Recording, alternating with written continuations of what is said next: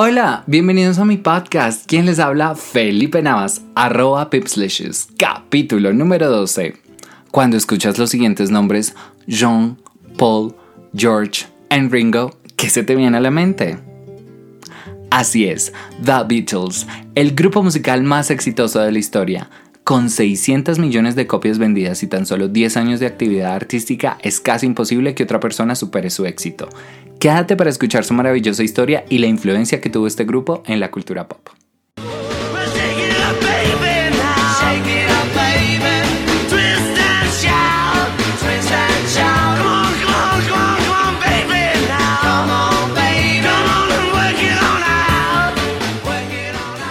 Inicio de la banda se remonta a finales de los años 50 en Liverpool, cuando Paul es invitado a un toque musical donde John Lennon estaba participando. Allí se conocen y posteriormente empiezan a experimentar sonidos juntos como amigos. Paul le presenta a su amigo George a Lennon porque tenía habilidades con la guitarra, pero a Lennon no le convencía tener a alguien tan menor en el grupo, 14 años, pero al ver su talento lo aceptó. Poco tiempo después fallece la madre de John en un accidente automovilístico, lo que hace que su personalidad cambie. Se vuelve una persona más seria, un poco seca y ahora más que nunca se centra en lograr su mayor objetivo. Poco a poco fueron llegando varios integrantes pasajeros a la banda e hicieron una gira como artistas secundarios por el Reino Unido, hasta que llega una oportunidad donde debían actuar en bares de rock en la ciudad de Hamburgo. Sedientos de crecer como grupo, aprovechan la oportunidad a pesar de que tenían que vivir en condiciones precarias y asilados. Es en estos bares nocturnos donde empiezan a encontrar su estilo y se diferencian de los demás grupos de música rock que habían en Europa. Cansados de ser explotados laboralmente, se regresan a Liverpool, donde son contratados en un bar nocturno. Teniendo tanta experiencia, dominan muy bien el escenario y son muy bien aceptados por los ingleses que ya estaban mucho más influenciados por el rock de esta época. En uno de estos toques es donde su futuro manager Brian Epstein los va a ver y queda anonadado por su estilo. Epstein consigue que grabaran unos demos para la discografía Decca, pero a la hora de promocionar al grupo siempre lo rechazaban. Él era un hombre muy persistente y creía fielmente en el éxito de ellos. De hecho, decía que iban a ser más grandes que Elvis y siempre se burlaban de él cuando hacía referencia a esto. Epstein tenía una intuición muy fuerte y sabía del potencial musical que caracterizaba al grupo, así que decide cambiar el look de los chicos y les sugiere que dejen el atuendo desaliñado y que opten por un estilo más clásico. Es así que los chicos cambian las chaquetas de cuero por los trajes con corbata y un corte de cabello más bob, sin saber que en un futuro muy próximo se convertirían en iconos de moda mundialmente gracias a esta sabia decisión. Paulatinamente, uno de los integrantes fallece, Stuart Sutcliffe, quien es considerado el Beatle perdido. O sea, sería una banda de cinco chicos, no de cuatro. Epstein logró una audición con George Martin, un importante productor musical británico del sello discográfico EMI. Martin le dijo a los chicos que si querían llegar lejos debían de sacar a su baterista, Pete Best, y es así como llega a la banda en 1962 el último miembro de este exitoso cuarteto, Ringo Starr. Así es que graban su primer sencillo, Love Me Do, el cual ocupa el número 17 en las listas de popularidad británica, y para el mes de noviembre ya tienen su primera aparición en la televisión local de Liverpool. En febrero de 1963 en la televisión nacional. A raíz de esto, llueven las ofertas para el grupo. El grupo estaba enfocado en grabar un disco y en abril de 1963 empieza la grabación. Para ese año ya lanzan dos sencillos que iniciaron con la Beatlemania en el Reino Unido, Twist and Shout y She Loves You. Este último logra vender 750.000 copias en menos de 4 semanas. Y para finalizar su año debut, lanzan el disco With the Beatles. Gracias a su single I Want to Hold Your Hand, logran la internacionalización y reconocimiento. La canción es un rotundo éxito en Estados Unidos. Cuando los Beatles viajan por primera vez a los Estados Unidos, el 7 de febrero de 1964 son recibidos en el aeropuerto John F. Kennedy por más de 3.000 fanáticos. Ellos no podían creer el alcance que su música tenía. Fueron invitados a distintos shows televisivos rompiendo récords de audiencia con más de 74 millones de espectadores.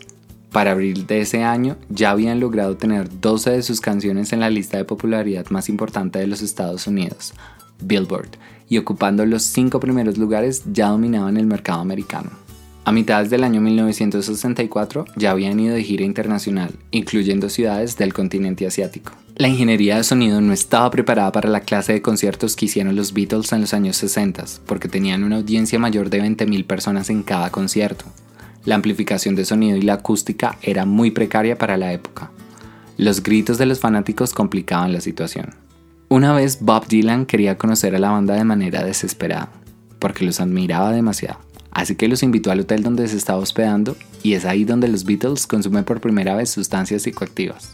A mitades de la década de los 60, la agrupación ya era tan famosa que la reina Isabel II los invitó al Palacio de Buckingham y les entrega la membresía de la Orden del Imperio Británico, lo cual generó molestias para algunos líderes sociales y políticos del país.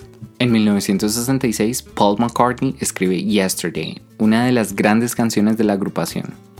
Los Beatles firman para hacer una serie de televisión animada estadounidense, la cual fue transmitida con grandes récords de audiencia hasta 1969.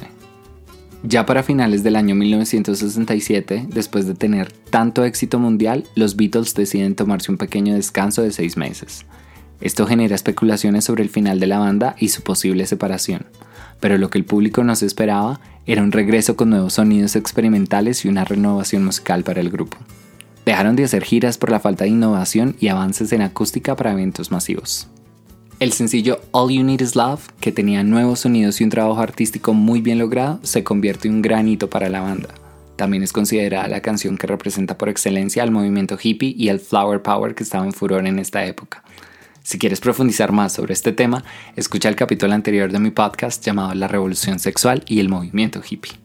Cuando los Beatles se encontraban en la India meditando, se enteraron de una noticia muy dura para el grupo. Su manager, Brian Epstein, quien los había acompañado desde el inicio de la banda, había muerto por una sobredosis de anfetaminas. Es desde este duro momento que empieza el declive de la agrupación.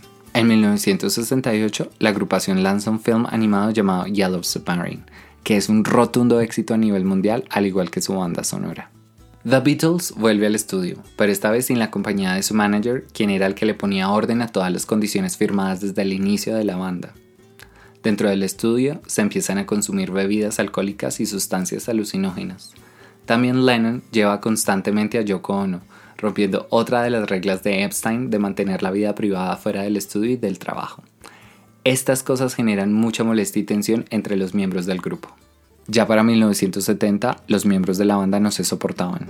Faltaban mucho a los ensayos y rompían acuerdos de las horas que debían estar en el estudio creando música. Dejaron de hacer conciertos y la energía cuando estaban juntos era muy tensa. Toman la decisión de recopilar material rechazado en sesiones de estudio del pasado y les hacían pequeños ajustes musicales. Ese año lanzan Let It Be, el último álbum de la banda como cuarteto. A mitades de 1970, Paul y Lennon ya habían lanzado canciones en solitario, lo que confirmaba la separación del grupo, y en una entrevista para un diario inglés es McCartney quien da la primicia mundial. Anuncia la separación oficial del cuarteto más exitoso de la historia musical. La mayoría de personas dicen que la ruptura del grupo se debió específicamente a la llegada de Yoko Ono a la vida de John Lennon, pero personalmente considero que esto fue tan solo una de las múltiples razones por las que el grupo no prosperó por más tiempo. Piensa que si esto no hubiera ocurrido, no le hubiéramos dado paso a la increíble música disco y el glam rock que dominó el mundo en los años 70. Lo triste de la ruptura del grupo es que sus fanáticos no tuvieron la oportunidad de ver al cuarteto reunido porque desafortunadamente John Lennon fue asesinado 10 años después en la ciudad de Nueva York el 8 de diciembre de 1980 por un fanático desenfrenado que le disparó a quemarropa y George Harrison murió el 29 de noviembre del 2001 a los 51 años por causa de un cáncer de pulmón. Es así que solo dos de los miembros originales viven actualmente y los hemos visto en algunos conciertos y presentaciones cantando juntos. A pesar de lo anteriormente mencionado, el mejor legado que esta banda nos dejó fue su increíble música, que desde mi punto de vista nunca pasará de moda, porque tienen sonidos únicos, energía y vibra inigualable. La innovación musical y la filosofía que siempre representó al grupo es lo que nos queda de ellos. En mi Instagram, arroba pipslishes, estaré publicando las 10 mejores canciones de los Beatles.